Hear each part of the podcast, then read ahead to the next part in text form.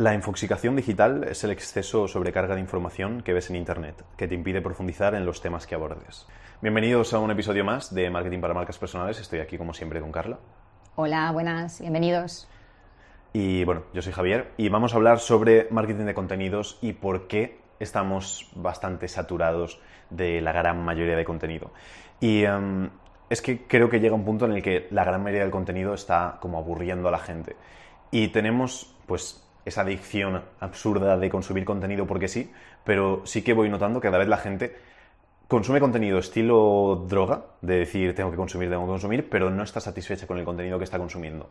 Ahora sí que estoy viendo mucho, es que lo noto mucho ahora de los reels, que lees los comentarios de la mayoría de los reels que viralizan y muchos son, eh, qué absurdo, qué estúpido, que no sé qué, que no sé cuántos.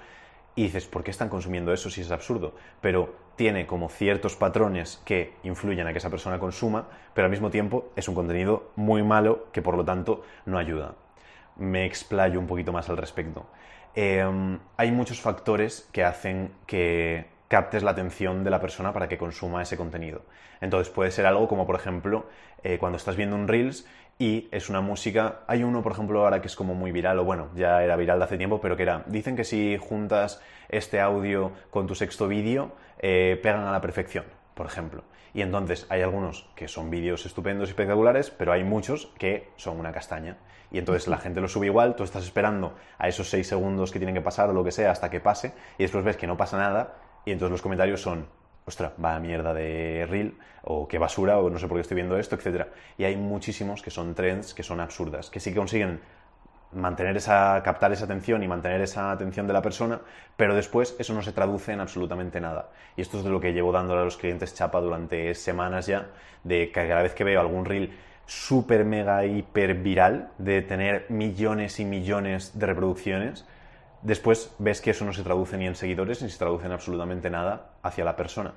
Y eso es lo que tenemos que, evitar. Crear contenido que más o menos sí que capte la atención de la persona, pero después no sea útil y no aporte nada, porque es un contenido que después hasta incluso nos puede perjudicar, pero la gran mayoría de ocasiones pasa sin pena ni gloria. Y da igual que tenga reproducciones, porque después no nos aporta absolutamente nada para nosotros. Cada vez más frecuente eso, además, ¿eh? de gente que viraliza y, no sabe ni por qué ni para qué, sobre todo, que es lo peor. Exacto. Y me decía Carla, es que estamos en la época en la que o aportas o apartas, que no hay término medio de decir, bueno, un poquito tal y cual. Y cuando hacemos contenido que son eh, tanto contenido es que esto va muy ligado a lo del algoritmo, que la gente es como, qué asco de algoritmo tal y cual. No, es que ahora más que nunca ya no es como antes que tú ponías algo y alcanzabas el público que tenías y ya está, o ponías un anuncio en la tele y alcanzas a todas las personas que estén. No, es que ahora publicas algo y es algo 100% de venta, por ejemplo, típico post que es oferta no sé qué, no sé cuántos, y a lo mejor no llegas a nadie, pero nadie es que te hablo de que a lo mejor tienes 10.000 seguidores y llega a 100 personas o a 200 personas. Y en cambio publicas algo decente, tienes 10.000 seguidores y llega a 5.000, o llega a 6.000, o llega a 25.000. Entonces hay que esforzarse bastante más en el contenido ahora mismo, porque ya no vale publicar cualquier cosa, porque directamente se capa. Si el contenido no es bueno, se capa.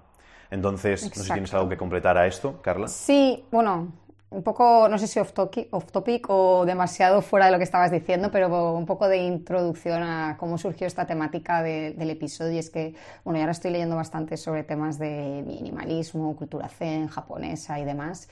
Y eh, parece que todo gira en torno a lo material, ¿no? Y justo entre párrafo y párrafo de repente hacían alusión a lo digital, a esa limpieza de contenido digital, intentar minimizar el contenido que consumimos, a ser muy estrictos porque parece que como lo digital no ocupa, da igual todo lo que veamos, todo lo que traguemos, todo lo que tengamos, no pasa nada porque está ahí en la nube.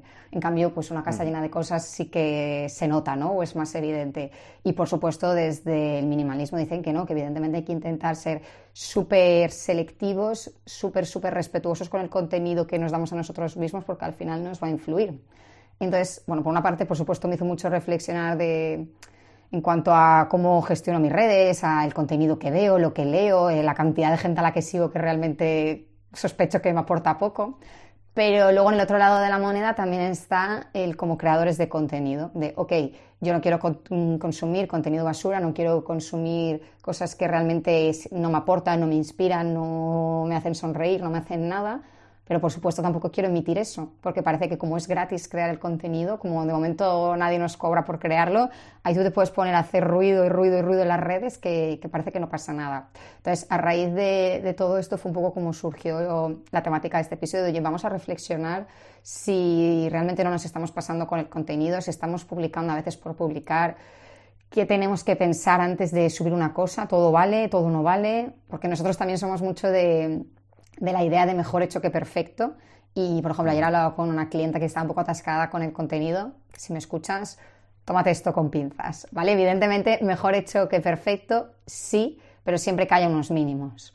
No hace falta volverse locos con cosas que posiblemente no, sean prioritarias en nuestro negocio, con temas de diseño, por ejemplo, que es algo que parece que ralentiza mucho la creación de contenido, con, ay, si pongo este color aquí, o ay, esta foto sería mejor desde este ángulo.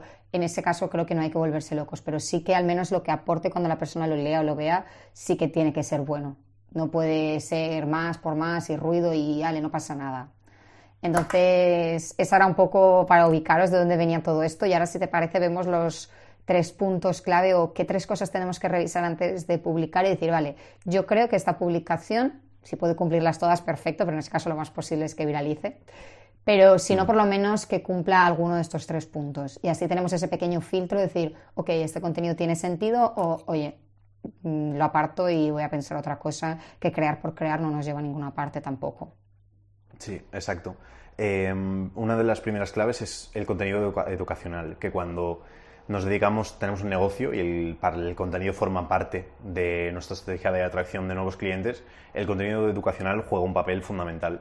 Y a raíz de ese contenido educacional es de muchas veces de donde nos salen también clientes. Tenemos que tener cuidado, tampoco abusar de ese contenido y satisfacer al cliente sin que nos contrate, únicamente con el contenido que ponemos gratuito, pero sí que es cierto que tenemos que poner contenido que no eso, pues el contenido de llamar la atención todo el tiempo, lo siento, pero no te va a ayudar mucho a, conseguir clientes. Tiene que tener sentido dentro de nuestra estrategia. Y el contenido educacional es como fundamental. Al final nosotros la estrategia que usamos con los clientes para, crear contenido es ver qué cinco problemas principales tiene, tiene pues ese público objetivo al que queremos atraer y hablar sobre esos cinco problemas. Lo podemos hacer con diferentes enfoques, pero siempre centrándonos en educar sobre esos problemas que tiene nuestra audiencia puntualmente alguna cosa extra para empujar un poquito, para lo que sea, sí, pero la base o lo grueso de todo nuestro contenido sí que tiene que la persona al consumirlo sentir que es útil y no sentir, joder, estoy consumiendo contenido de esta persona y no sé ni por qué. Entonces, fundamental esa parte. La segunda es que dé lugar a la conversación. La conversación se puede generar de muchas maneras, ya sea creando debate, habiendo temas un poco polémicos, haciendo que la gente se posicione en una cosa u otra, dando una opinión que sabemos que es un poco unpopular, ¿no? que se dice de cualquier forma. Pero ahí el objetivo para nosotros es que haya conversación, porque esas conversaciones, siguiendo un poco lo que decías en Bistro, nuestro objetivo es traducirlas a cliente. Entonces, sí que tiene sentido crear ese tipo de contenido. La gente, al final, si lo planteamos desde un prisma al que les interesa, posiblemente se animen a debatir, eh, entren en conversación con otras personas, de puntos de vista distintos. Entonces, al final sí que estamos aportando algo distinto, sí que estamos consiguiendo que eso que has visto te, traiga algo mejor o peor, depende por dónde te vayas a hablar y qué términos utilices, pero la conversación siempre es buena. Y el último es el de inspirar. Yo remarcaría inspirar al cambio un poco. Es decir, ser sencillos y ser claros, pero sí que mover a la persona hacia adelante. Al final, cualquier profesional, da igual lo que vendamos, lo que intentamos hacer es que la persona, cuando nos contrate o nos compre, mejore, avance, progrese en cualquier cosa, ya sea en sentirse más atractivo porque se ha puesto una camiseta nueva o ya sea en porque estaba perdiendo peso, porque está ganando más dinero lo que sea. Entonces tenemos que inspirar a que esa persona sí que quiera moverse, sí que quiera cambiar. El contenido que aletarga, el que frena, el que para, a veces sí que da engagement, pero no es un contenido con el que queramos educar a nuestra audiencia. Imagínate, yo que sé, un entrenador personal que haga contenido que inspira a las personas a querer su cuerpo tal y como es porque no tienen que cambiar, ni hacer absolutamente nada, porque están maravillosos así, seguro que están sanísimos y todo bien. Muchas personas dirán, bien, puedo aceptarme mi cuerpo como estoy, no tengo que esforzarme ni hacer nada, pero para el negocio de ese entrenador personal no es lo más adecuado. Y gracias a Dios creo que muchos entrenadores, o la gran mayoría, no lo hacen, entonces estupendo. Pero siempre tenemos que buscar la forma de inspirar al cambio, de mover a las personas hacia adelante. Y cuando hacemos todas estas cosas, cuando la persona sabe con el contenido educacional que nosotros eh, entendemos sobre esto, que entendemos sus problemas, que sabemos cómo solucionarlos. Después vamos a crear esa conversación para hablar con ellos y vamos a inspirarles para que den ese cambio, para que consigan. Y al final es una receta de contenido muy adecuada para que desde una pieza de contenido esa persona se vaya moviendo hasta que se transforme en cliente. Y nos ayuda. No es el contenido más súper viral que se puede crear, pero es un contenido que realmente da resultados y va a ser positivo para nuestro negocio.